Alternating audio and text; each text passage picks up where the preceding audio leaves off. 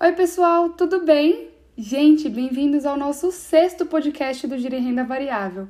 Hoje vamos falar sobre subscrição. Você sabe o que é? Não? Então fica aqui comigo que eu vou te explicar de uma maneira bem fácil.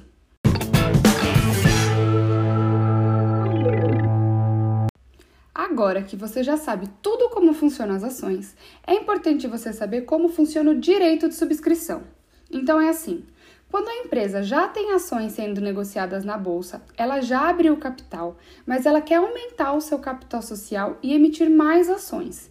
Então, ela dá aos seus acionistas, ou seja, as pessoas que já investem nessa ação, o direito de comprar essas novas ações que a empresa vai emitir primeiro.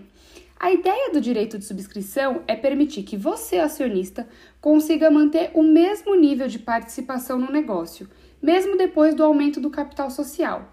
Porque se pensarmos bem, como a empresa vai aumentar o capital social, a sua participação percentual de ações vai diminuir, certo? Então, caso você queira manter a mesma quantia de participação nessa empresa, é interessante que você participe da subscrição.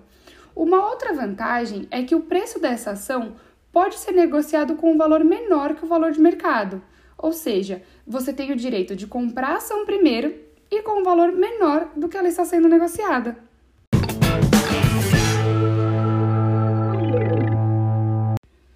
Foi o podcast 6 do Gira em Renda Variável.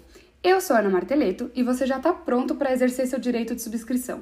E lembrando que, caso tenha qualquer dúvida, nossos assessores estão à disposição. Um beijo, até a próxima!